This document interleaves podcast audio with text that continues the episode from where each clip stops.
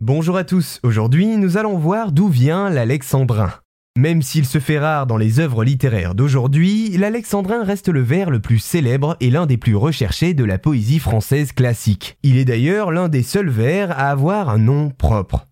D'abord, qu'est-ce qu'un alexandrin? L'alexandrin est un vers de 12 syllabes qui en principe est parfaitement équilibré. En le prononçant, on marque un temps fort à la sixième syllabe, en faisant une pause, qui va scinder le vers en deux parties égales de six syllabes. Cette coupe se nomme alors une césure et est particulièrement importante dans la construction de ce genre de vers.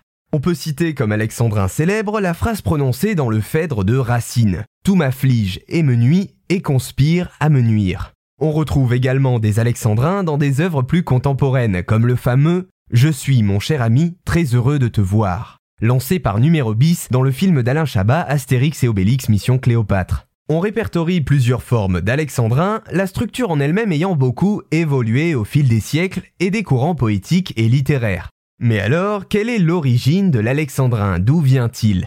Utilisé pour la première fois dans une chanson de geste, genre littéraire européen, nommée Pèlerinage de Charlemagne, qui fut probablement écrite entre la fin du XIe siècle et le début du XIIe siècle, le nom de l'alexandrin se développe un peu plus tard.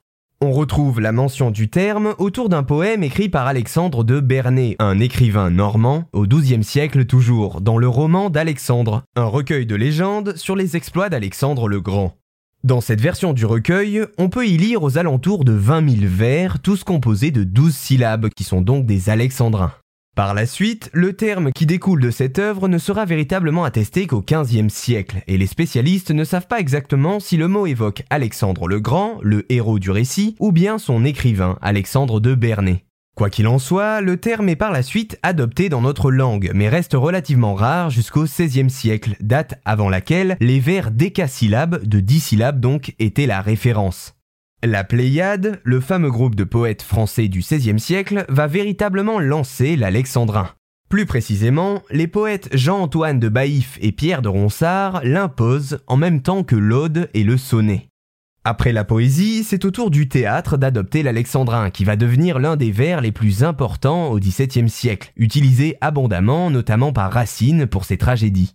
Il s'impose ainsi au monde de l'art et devient le vers de référence que nous connaissons encore aujourd'hui. Voilà, j'espère vous avoir appris quelques éléments sur l'histoire et sur les origines de l'alexandrin.